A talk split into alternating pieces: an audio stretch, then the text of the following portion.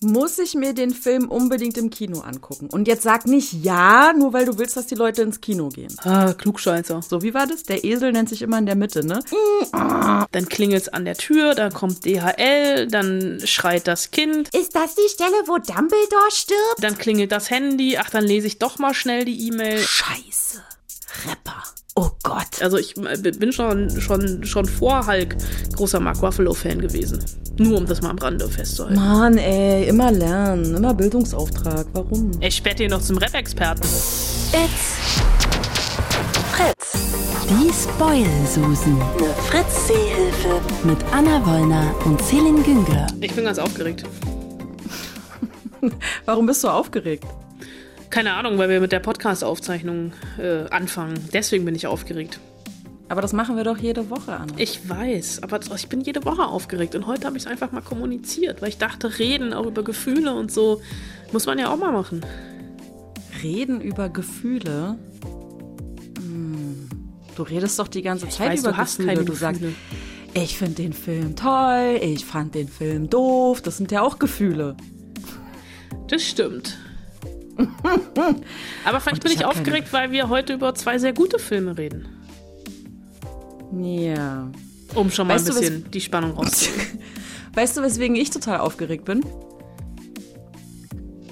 nee. Ich warte einfach immer so lange, bis eine Reaktion von dir kommt.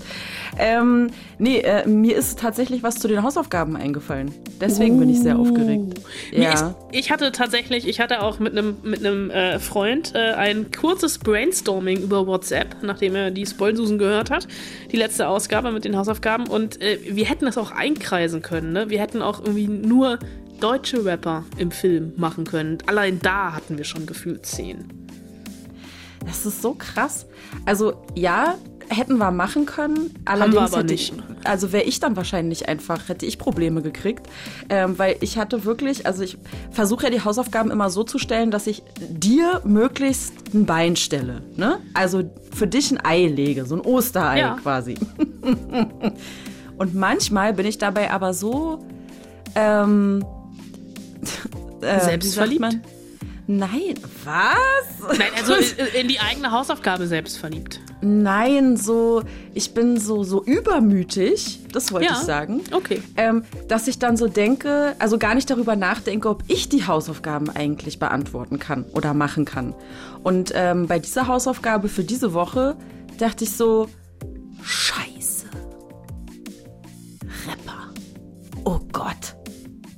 Weil Rap ist ja nun so, so gar nicht meins. Also mal so gar nicht. Ja.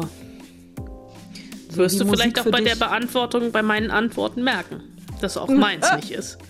Aber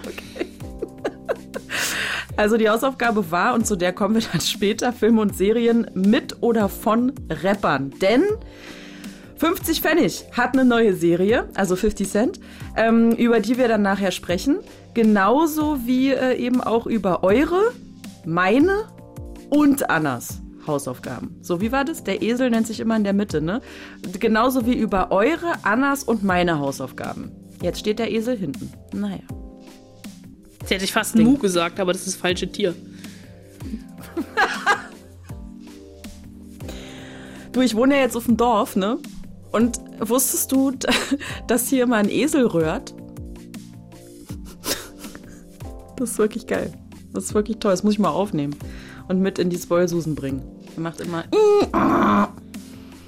Ich bin gespannt, es klingt sehr authentisch. Ich mag Esel, ja. Ah ja? Ja, Warum? frag, frag mich, keine Ahnung. Esel sind süß. Vielleicht wegen Shrek. Vielleicht. Donkey. Schöne Hausaufgabe. Die drei besten Filmesel. Shrek 1?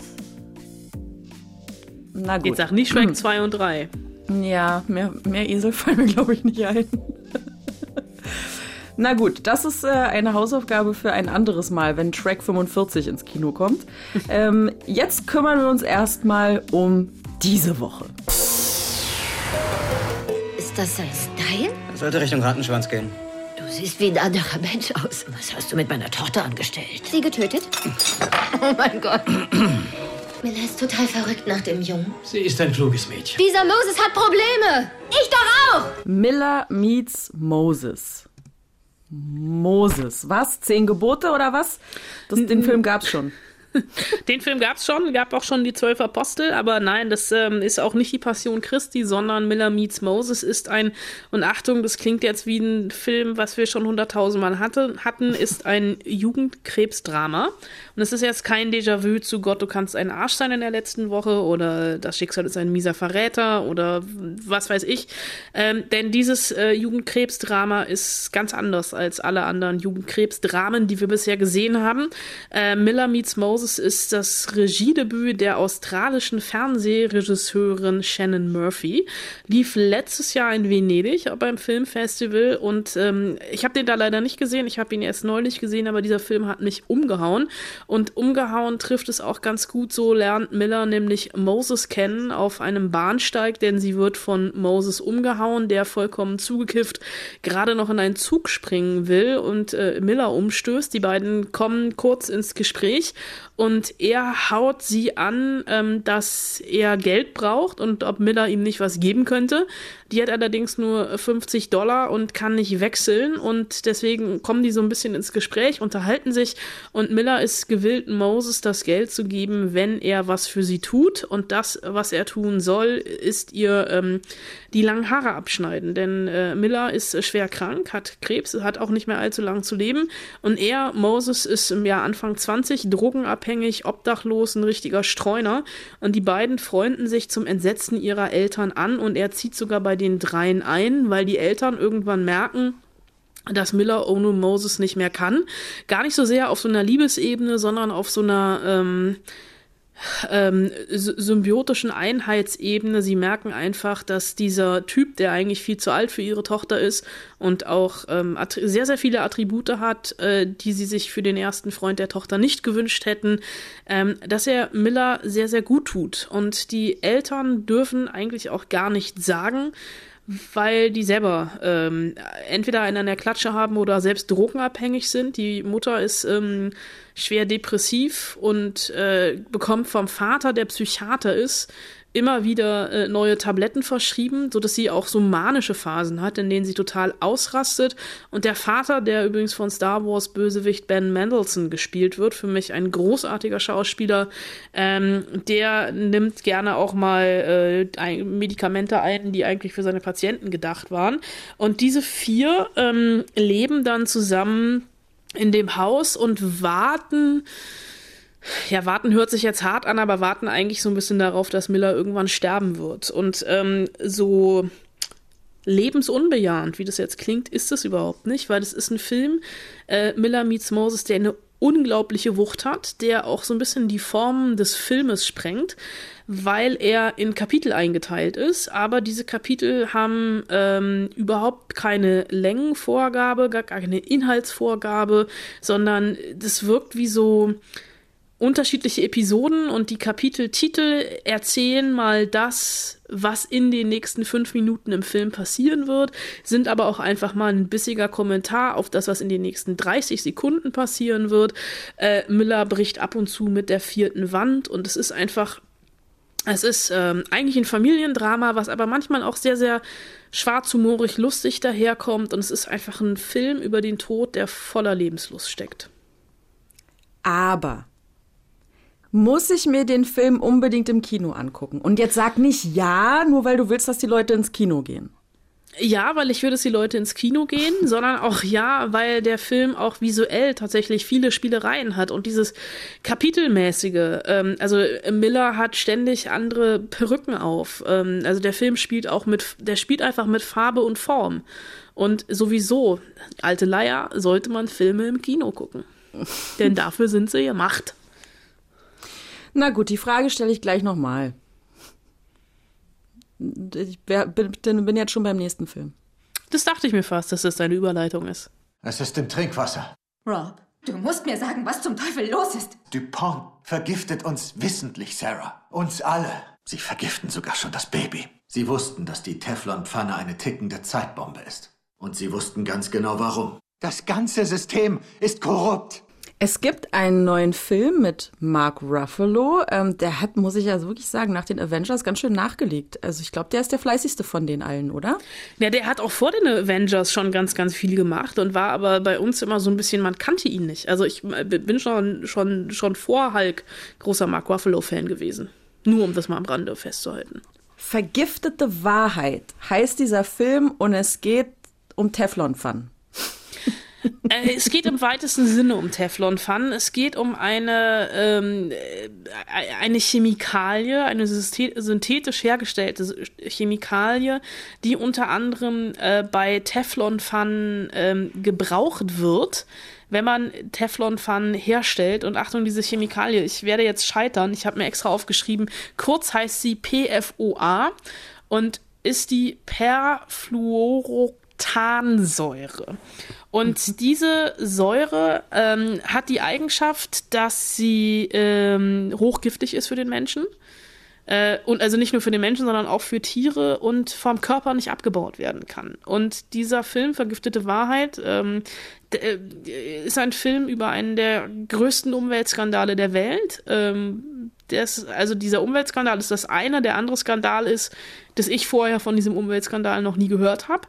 Und ähm, das ist der Teflon-Skandal vom DuPont Chemiekonzern, äh, der 1998 aufgedeckt worden ist vom Wirtschaftsanwalt Rob Below, beziehungsweise er fing damals an, diesen Skandal aufzudecken. Das hat nämlich fast 20 Jahre gedauert, bis Boah. dann die ähm, äh, die, die Rechtsprechung rechtskräftig war und Menschen, die wissentlich und voller Absicht von Dupont äh, vergiftet worden sind, Geld bekommen haben. Weil bei dieser, bei der Herstellung dieser Teflonpfanne ähm, ist das halt ein Abfallprodukt und es ist nicht abbaubar und ähm, Below, der selber eigentlich als Wirtschaftsanwalt für Dupont gearbeitet hat, ähm, ist äh, 1998 von einem Farmer angesprochen worden, dessen Vieh qualvoll verendet ist ähm, und äh, dessen Kälber Zahnfehlstellungen etc. hatten. Und ähm, das war eine Häufung bei den Tieren, also über 200 Tiere verreckt. Und Missbildungen gab es auch bei Leuten, die in der Nähe der Firma gearbeitet haben, beziehungsweise die in der Nähe der Firma gelebt haben, der Fabrik gelebt haben und ähm, Vielfaches an Krebsfällen bei Leuten, die für Dupont gearbeitet haben. Und ähm, das Ganze ist jetzt von Todd Haynes ähm, verfilmt worden mit Mark Ruffalo in der Hauptrolle. Anne Hathaway äh, spielt seine Frau, ähm, Tim Robbins spielt einen der Anwälte. Und es ist tatsächlich, also ähm, überwiegend so eine analoge Recherchegeschichte. Also wir sehen sehr oft Mark Ruffalo, der in irgendwelchen dunklen Kellern sitzt und Akten sortiert, beziehungsweise Akten liest, weil dem sind natürlich super viele Steine in den Weg gelegt worden, vor allem von Dupont, die wussten, was sie da getan haben und die einfach verhindern wollten, dass es an die Öffentlichkeit kommt. Und äh, Mark Ruffalo spielt ähm, diesen Anwalt, der 2017 auch mit dem alternativen Nobelpreis ausgezeichnet worden ist für seine ähm, nicht nur Recherche, sondern vor allem dann auch gegen, gegen, für, für den Prozess. Und das, äh, ich finde der Mark Ruffalo eh großartig, aber Mark Ruffalo hier ist nochmal, also es hat mich schon so ein bisschen an Spotlight erinnert. Das ist dieser Film über die Missbrauchsskandale Skandale der katholischen Kirche in Boston. Und hier, das ist jetzt wirklich ein packender Thriller ohne großes Brimborium, sehr, sehr leise erzählt, aber mit so einem besessenen Anwalt in der Hauptrolle, der ahnt, dass er einem großen Skandal auf der Spur ist und beharrlich am Ball bleibt und dafür auch sein Privatleben vernachlässigt, Frau und Kinder, die aber immer bei ihm bleiben und der aber seinen ähm, Erfolg, den er dann hat, nicht irgendwie ausschlachtet, sondern einfach Krawatte richtet und weitermacht. Hatte denn dieser Prozess ähm, auch Auswirkungen, also nicht nur auf die Geschädigten, sondern auch auf darauf, wie die Fabrik die Abfälle entsorgt? Also sprich, ist also, der Skandal vorbei? Äh, nee, es steht, und das ist ein bisschen das Erschreckende darin, äh, im Abstand steht, dass, oh Gott, 95 oder 99 Prozent aller Menschen ähm, Teflon, also beziehungsweise dieses PFOA im Blut haben. Also halt wirklich zeigt, wie, wie wir ähm, das Zeug in der, im Körper haben und es einfach nicht abbauen können. Und das ist schon, also äh, ich, um jetzt deine Frage vorwegzunehmen, ob man ähm, diesen Film im Kino sehen sollte, ja, sollte man, weil hier einfach auch dieser Skandal nachgezeichnet wird. Ne? Also dieses, äh, auf der einen Seite hast du halt immer wieder diese, diese Recherche, dass er mit, mit Zeugen redet, äh, beziehungsweise mit Opfern redet, die sich aber nicht trauen zu klagen, weil sie Angst um ihren Job haben. Ähm, dass er erstmal rausfinden muss, was überhaupt im Trinkwasser drin ist. Dass er rausfinden muss, ähm, dass Dupont weiß seit sehr, sehr langer Zeit, dass das im Trinkwasser drin ist und dass das schädlich ist.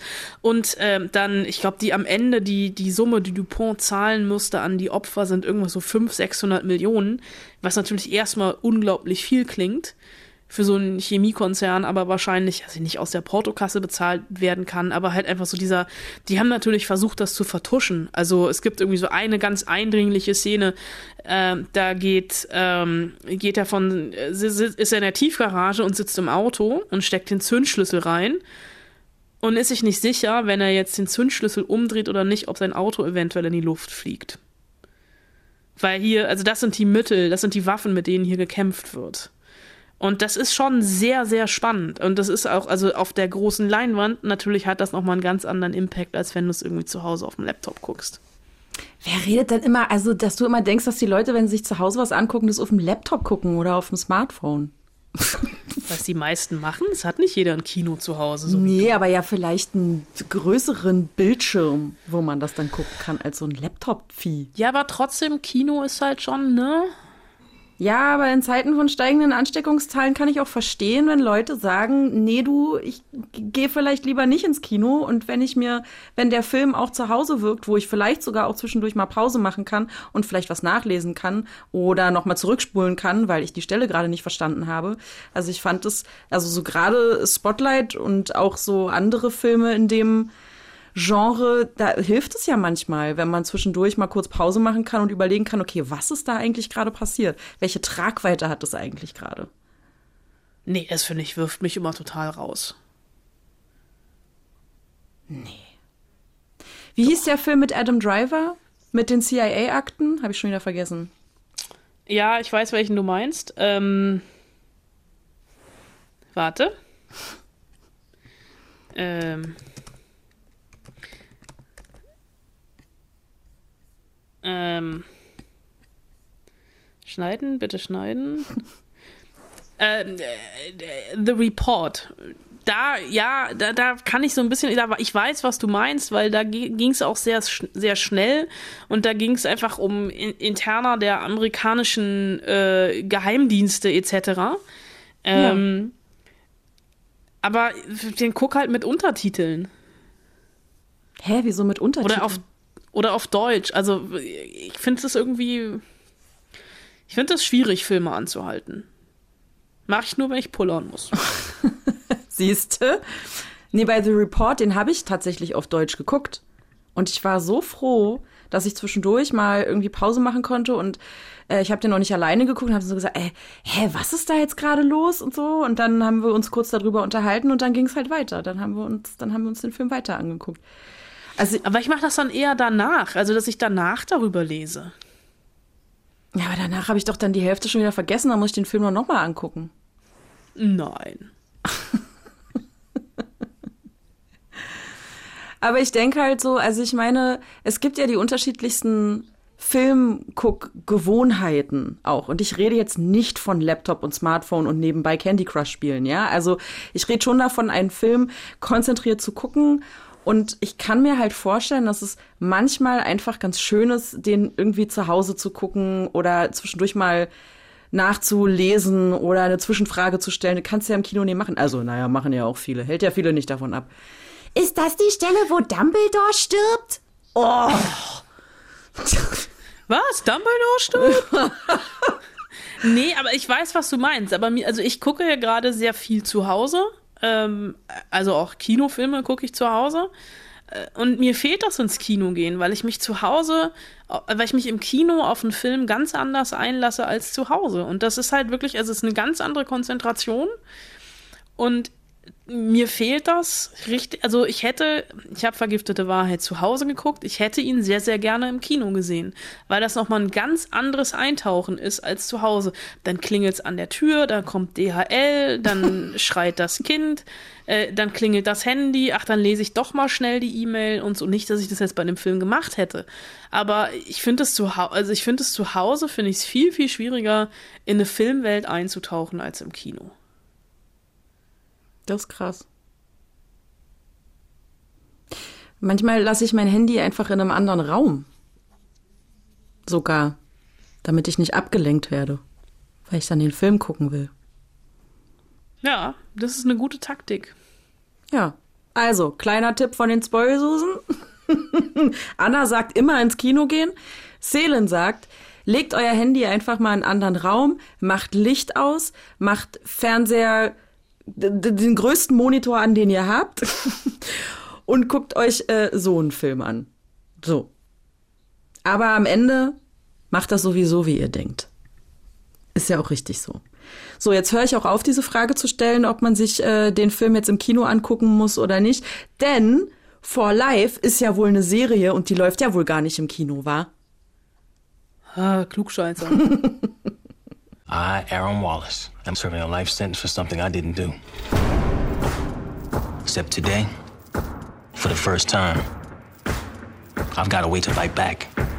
Die neue Serie von 50 Pfennig, 50 Cent, äh, der hat zumindest mitproduziert, ne? For Life. Äh, gibt's seit dem 5. Oktober auf Sky.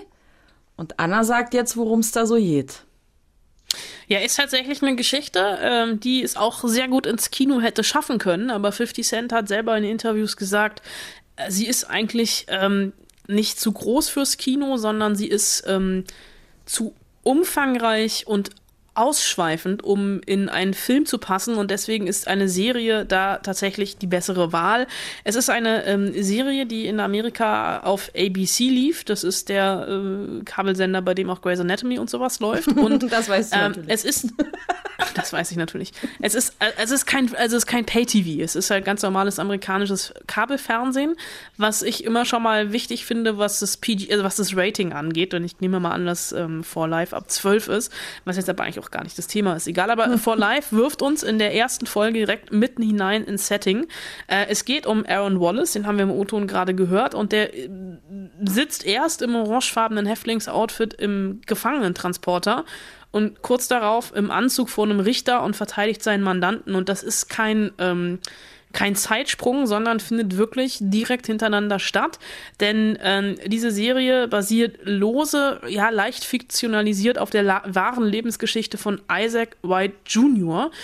Und ähm, zeigt sehr, sehr gut in diesen 13 Folgen, dass im US-amerikanischen Justizsystem immer noch tatsächlich mit zweierlei Maß gemessen wird und die Hauptroll Hautfarbe wirklich mehr als eine Rolle spielt. Ähm, denn Aaron Wallace, der war so ein bisschen ähm, zur falschen Zeit am falschen Ort. Der hatte Haus, Frau und Kind und ist wegen Drogenhandels verhaftet worden, aber er war es überhaupt nicht. Also er ist unschuldig im Gefängnis und hat dann aber ähm, so ein, ähm, ein Loophole, also er hat ein Schlupfloch im System benutzt, um im Knast sitzend Jura zu studieren. Und er hat in einem anderen Bundesstaat, wo er quasi nicht als ähm, ähm, Straftäter gelistet ist, ähm, hat er seinen Abschluss gemacht und dann seine Anwaltslizenz nach New York transferieren lassen, so dass er quasi aus dem Gefängnis heraus mit Insassen und auch dann, das ist sein eigentliches Ziel, sich selbst zu verteidigen, um seinen Prozess neu aufzurollen. Und es ist eigentlich eine klassische Anwaltsserie, nur dass der Anwalt hier nicht wie bei Suits oder ähnlichem den Maßanzug trägt, sondern halt eigentlich die Gefängniskluft und dann aber natürlich vor Gericht, wenn er als Anwalt verteidigt, äh, einen Anzug tragen darf.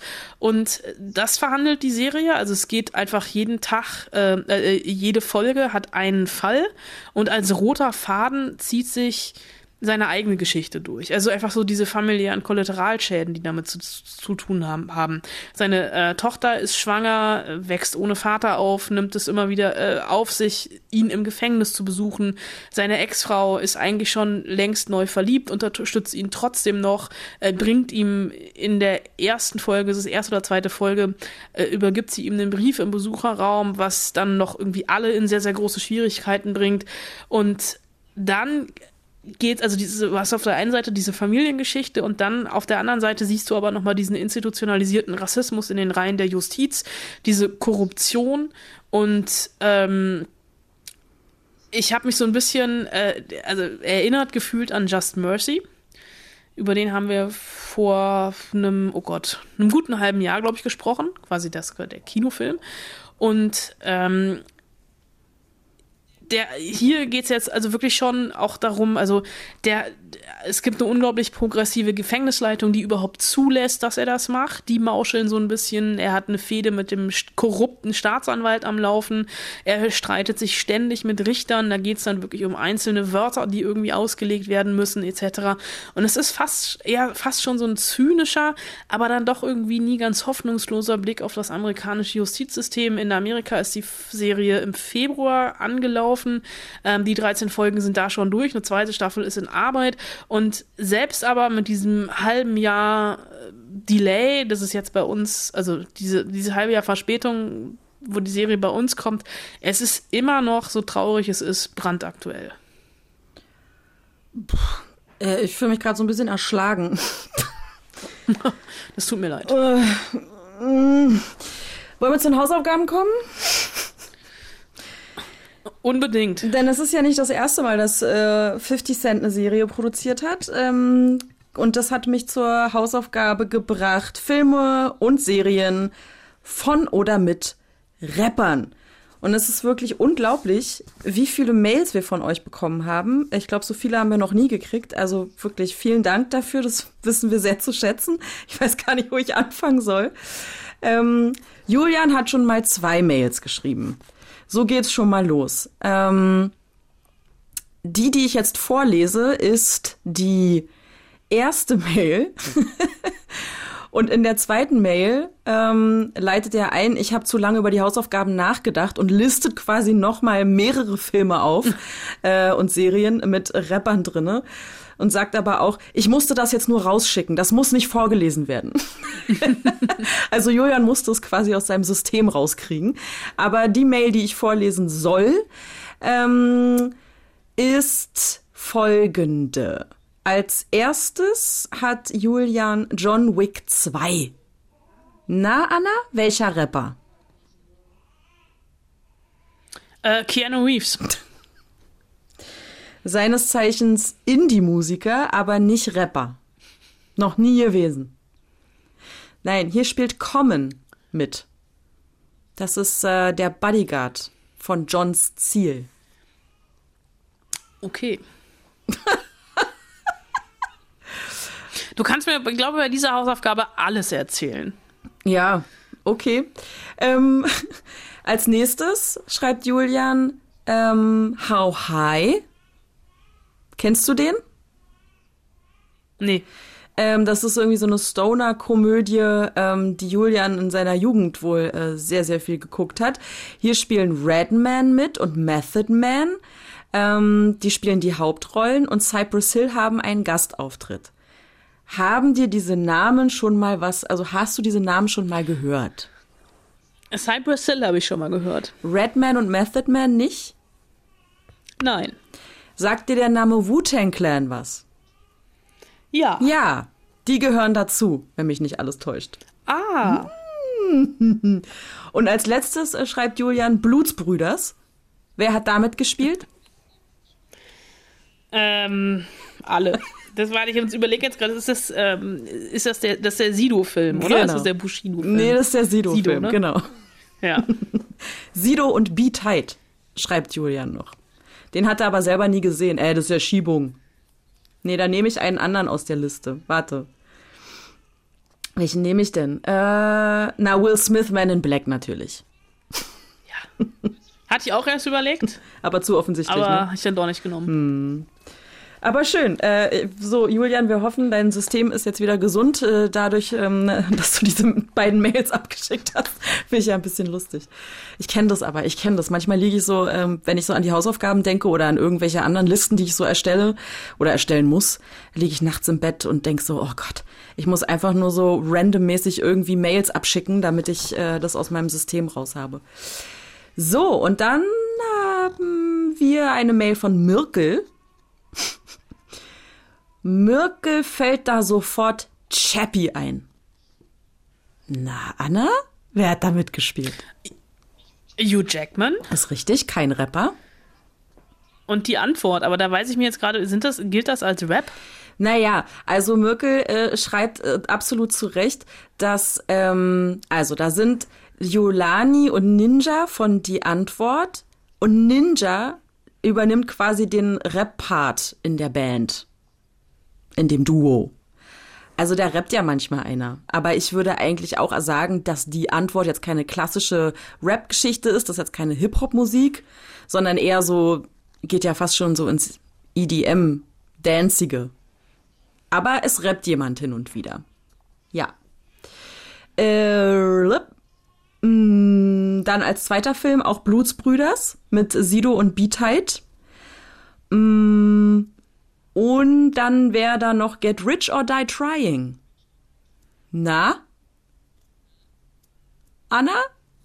50, 50 Cent? Ja, richtig. und dann, und jetzt kommt der andere Film. Ähm, Merkel hat hier auch, hat hier überperformt. Zeiten ändern dich. Na? Bushido? Ja. Aber der, Er sperrt ihn noch zum Rap-Experten. wobei Merkel äh, Zeiten ändern dich von Bushido mal lieber eigentlich nicht erwähnen möchte, weil der unterirdisch war. Ähm, Handlung, Drehbuch sowie schauspielerische Leistungen äh, gerade von Bushido, drei von zehn Sternen auf IMDb sagen schon alles. ja, Mirke, vielen Dank dafür. Ich habe mir die Hausaufgaben ausgedruckt, deswegen knister ich so, weil es so viele sind. Das ist unglaublich. Oh Gott, wie viel kommen denn noch? Vielleicht gehe ich mir mal ein Bier holen. Nein, kein Bier. So, Mareike hat uns geschrieben, Rappern, Eight Mile. Na? Eminem. Ja. Äh, dann ähm, bist du jetzt gefragt, du kleiner Fast and Furious Fan. Ludacris hat in irgendeiner der Fast and Furious Teile mitgespielt, aber Mareike weiß nicht mehr in welchem. Und jetzt du, Anna. Wenn ich jetzt wüsste, wer Ludacris ist, könnte ich dir auch sagen, in welchem Fast and Furious Teil er mitgespielt hat. Ich kann es leider auch nicht sagen, weil ich mir diese röhrenden Motoren einfach nicht angucke. Da kriege ich Plack, da kriege ich zu viel. So. Aber Ludacris hat offensichtlich mitgespielt in irgendeinem Fast and Furious Teil. Kannst du Okay. jetzt alle noch mal gucken und dann überlegen, Habe ich einen Ja, Grund. Fange ich heute Abend an. Hab ja sonst nichts zu tun. Äh, und dann äh, schreibt Mareike noch LL Cool J als Ermittler bei Navy CIS LA. Finde ich, find ich Ja. immer noch witzig, dass er dort einen festen Part hat. Ice-T spielt bei Law and Order mit. Ist, stimmt. Ice-T?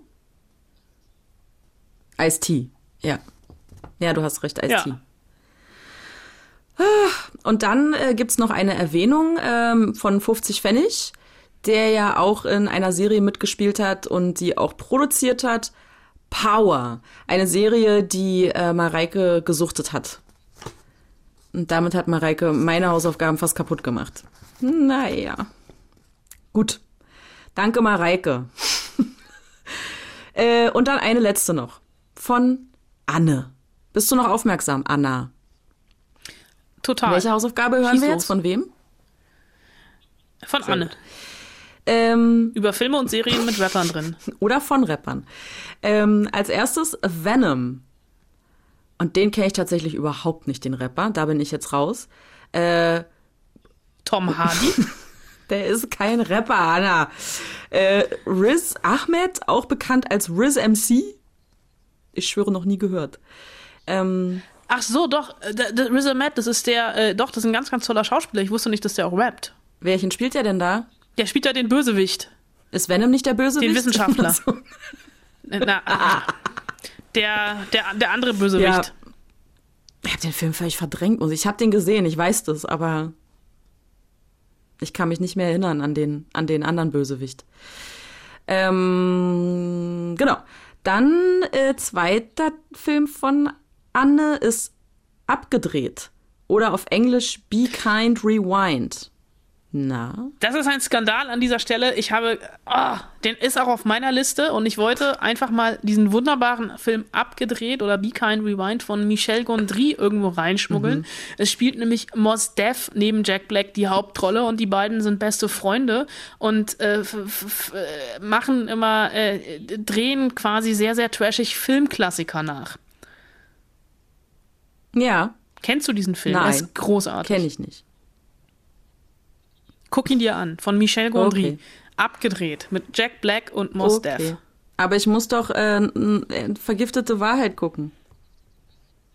Danach guck abgedreht. okay. So, und Film Nummer drei ist äh, die Filmaufnahme von Hamilton seit Juli auf Disney Plus. Äh, der Grund, warum, warum Anne da überhaupt ähm, einen Monat lang einen Account hatte. Ähm, sie schreibt ist ein bisschen geschummelt, weil kein richtiger Film. Aber sie zählt es, also Arne zählt es trotzdem, weil David Dix als Thomas Jefferson äh, großartig ist und ähm, er außerdem im echten Leben mit seiner Truppe Clipping echt Monster Hip-Hop Industrial Scheiß im positiven Sinne raushaut. Okay, noch nie gehört. Also doch Hamilton schon, aber nicht den Typen. Sorry. Vor allen Dingen Monster Hip-Hop Industrial Scheiß. Das, nee. Da, weißt da bin ich, da bin ich absolut raus. da bin ich komplett raus. Ja, schön. Dann, äh, warte, lass mich kurz checken. Ah, doch, ich, äh, ich, kann noch, ich kann noch ein bisschen mitmachen bei der Hausaufgabe. Ich habe auch noch zwei. Na komm, mach du. Äh, ich habe alles, alles von, von und mit Mark Wahlberg. Einfach nur mal an dieser Stelle mal nochmal zu erwähnen, dass Mark Wahlberg ja auch mal gerappt hat. Ja, mehr schlecht als recht, aber ja und auch Unterwäschemodel war. Und dann habe ich natürlich, da bin ich ein bisschen überrascht, dass den sonst keiner hat, das Trader oder Compton. Wahrscheinlich, weil es zu offensichtlich ist. Wer spielt denn da mit? Ja, äh, unter anderem Ice Cube. Wer noch? Der den auch produziert. Ungefähr auch noch alle anderen. okay, cool. alle anderen Rapper auf der Welt. Okay, mit Ice Cube äh, kann ich auch, mit Ice Cube kann ich auch dienen. Äh, 21 Jump Street. Ist doch Ice Cube oder war das Ice T? Nee, das ist Ice Cube. Das ist Ice Cube, ja, glaube ich. genau. Der ist ja da dieser Oberpolizei-Heini, ähm, der hier Jonah Hill und Channing Tatum immer den, den, Auftrag gibt, ihr müsst jetzt an die Highschool, ihr müsst jetzt an die Uni, ihr müsst jetzt sonst wohin. Ähm, und Jonah Hill macht dann später auch mit der Tochter von Ice Cube rum. Und das gibt richtig, das gibt richtig Ärger. Ärger. Aber ich bin großer Fan von 21 Jump Street, den Filmen, nicht der Serie. Ähm, und dann habe ich natürlich noch, dass das keiner erwähnt hat, Four Blocks natürlich. War mir zu offensichtlich. Hat keiner genannt. Aber Straight Outta Compton. Ich wollte halt keine Deutschen oh. nehmen.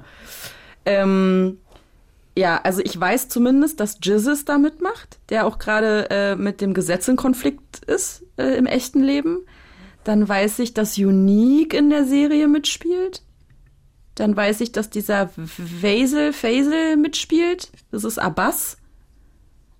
Und da sind noch ganz viele andere Rapper, die kenne ich aber alle nicht, weil Rap einfach nicht mein Ding ist. Und Deutschrap schon gar nicht.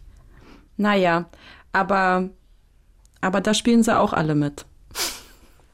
So wie bei Straight Outta Compton, hast du ja gesagt, spielen alle anderen mit. Bei Four Blocks spielen sie auch alle mit.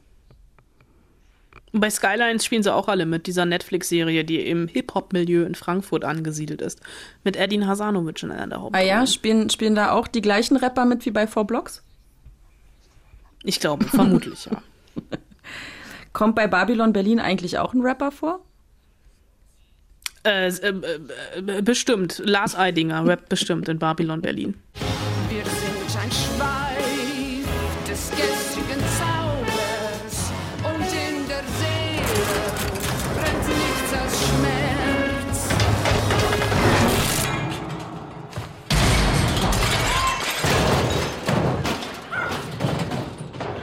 Ja, das war der Rap der so. Weimarer Republik. Ich wollte gerade sagen, muss mir sagen, wann der Ton vorbei ist, weil irgendwie habe ich den hier kaum gehört. Der Knall, der Knall am Ende. Das war der, das Ende des. Das Ende des Tons oder auch der Moment, wo in Babylon Berlin Staffel 3 die Schauspielerin erschlagen am Boden liegt. Erschlagen von einem Scheinwerfer bei Dreharbeiten zu einem neuen So, Film. um, Moment. Also bevor ihr jetzt irgendwie denkt, die Spoilsusen sind jetzt hier dement oder sowas, Babylon Berlin, darüber haben wir doch schon mal geredet. Ja, aber die dritte Staffel ist jetzt im Free TV. Im frei. Wer hat denn heute noch einen Fernseher, Anna? Ja, ist ja auch in der Mediathek, äh, alle äh, Folgen deswegen. Und ich weiß, also wir haben schon über Babylon Berlin gesprochen. Ich glaube, du hast es mittlerweile auch gesehen, wenn ich mich nicht irre. Ja, was heißt denn Und ich mittlerweile? habe das Währenddessen geguckt, also Ähm, als es lief, quasi. Genau. Wir können auch gerne nochmal über die Serie reden, aber ich wollte an dieser Stelle auch nochmal dem öffentlich-rechtlichen Auftrag nachkommen und auf die vielen anderen Babylon-Inhalte im Netz hinweisen. Äh, da gibt es nämlich tatsächlich recht viel und da gibt es tatsächlich recht viel, was sich auch lohnt. Ähm, es äh, gibt nämlich äh, Filmklassiker aus den 1920ern und 1930ern in der Mediathek zu gucken. Also ähm, Filme, die unsere Ur, Ur, Urgroßeltern vermutlich im Kino gesehen haben, wie zum Beispiel Der Blaue Engel, wie der Science-Fiction-Klassiker Metropolis. Den Film, glaube ich, habe ich mittlerweile auch sieben oder achtmal gesehen. Sehr, sehr gerne in Begleitung des Deutschen Filmorchesters Babelsberg. Immer wieder ein Highlight oder Menschen am Sonntag, M, eine Stadt sucht seinen Mörder. Das sind alles Filme, die es gerade in der Mediathek gibt und äh, immer noch mit, ähm, das finde ich sehr, sehr süß, mit einer Cook-Begründung der Babylon-Stars. Also die Babylon-Berlin-Stars, die das ja auch alles zur Vorbereitung auf die dritte Staffel oder überhaupt auf Babylon Berlin äh, sich angeguckt haben, mit den Regisseuren zusammen, mit äh, Tom Tückwer, Henk Handlüchten und Achim von Borries, die da jetzt nochmal sagen, warum man sich diese alten Schinken heute nochmal reinziehen sollte. Und äh, wer Metropolis nicht gesehen hat, ist meiner Meinung nach selber schuld, denn es gibt überhaupt keine Ausrede mehr, diesen Film gibt es dort unter anderem zu sehen zwischen vielen anderen Highlights und das finde ich äh, einfach mal erwähnenswert, ein bisschen für die Filmbildung sich dort umzutun und danach dann einfach die dritte Staffel Babylon Berlin zu gucken. Es gibt nämlich auch so ein paar Dokus, ähm, die da noch sind. Die eine habe ich neulich auch geguckt, so ein bisschen reenacted mit ähm, den Schauspielern, die auch bei Babylon Berlin mitspielen. Also Benno Fürmann taucht da auch auf, Sebastian Ursendowski taucht da auf. Äh, es ist tatsächlich äh, mit Bildungsauftrag, denn das Schöne ist, man lernt etwas dabei über diese Zeit. Mann, ey, immer lernen, immer Bildungsauftrag. Warum? Naja, aber es flimmert, das ist doch geil. Immer muss ich was dabei lernen. Ich fand ja die dritte Staffel, mir war da ja ein bisschen zu viel von diesem Krimi-Kram. Leider. Ich fand die dritte Staffel ja geiler als die ersten beiden, einfach weil da Krimigramm mit drin Ja, war. ich weiß. Ist auch der, also ist ja der stumme Tod, also Volker Kutscher, der stumme Tod, basiert auf dem Buch. Äh, und fand ich geiler als, also aber halt auch weil es in der, weil es in Babelsberg spielt, ne, der Traumfabrik. Da dieser Filmbezug. Und ich fand aber auch immer wieder erschreckend, wie aktuell das eigentlich alles ist. Ne? Ja, naja, genau. Die Parts, äh, in denen es um Politik geht, die finde ich auch großartig.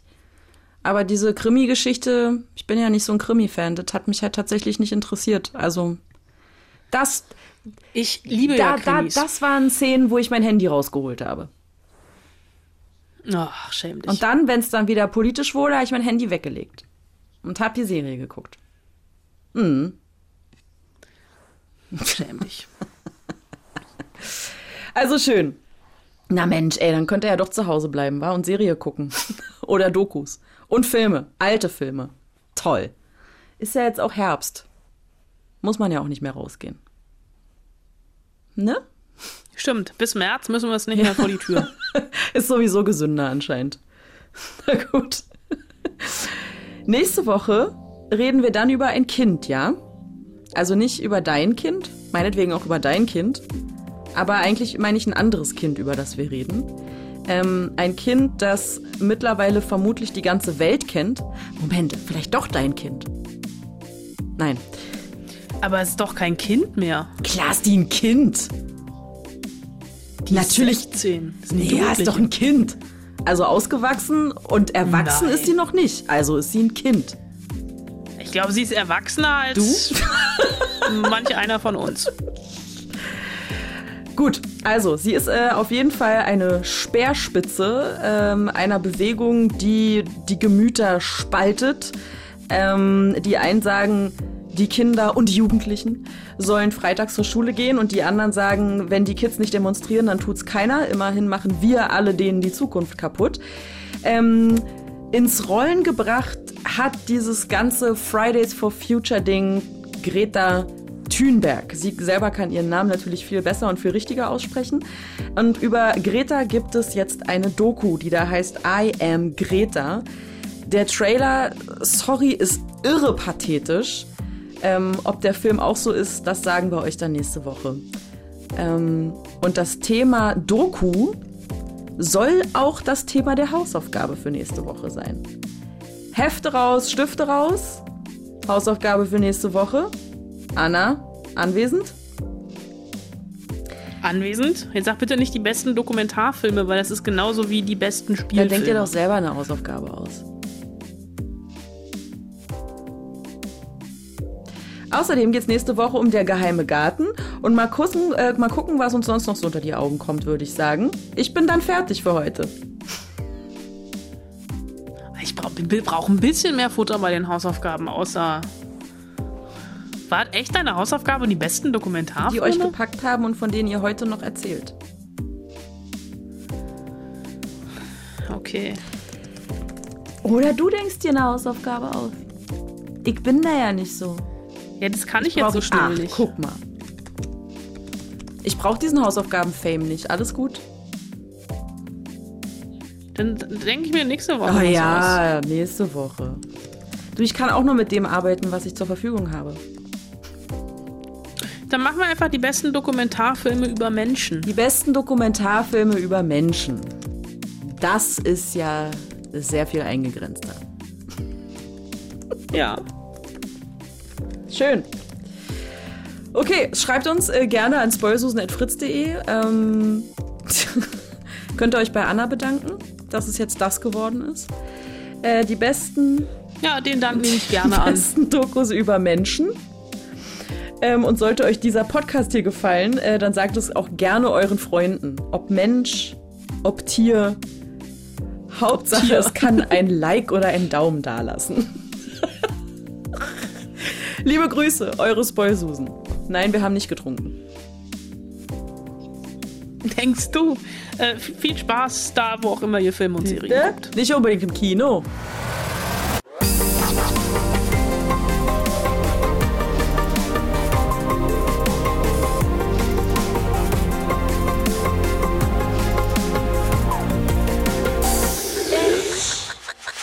Aber auch nicht auf dem Handy, bitte. Nein, wer guckt denn Filme auf dem Handy? Das ist so. Oh, das ist wirklich ein Sakrileg. Das ist, die, das ist eine Todsünde. Filme auf dem Handy gucken. Was ist das denn für ein Quatsch? Weißt du, da drehen die in HD und High Def und was weiß ich was alles und dann guckst du dir die Scheiße auf dem Handy an. Wer macht denn sowas? Das ist doch völlig irre. Wirklich, ey, sorry. Like wer kennt.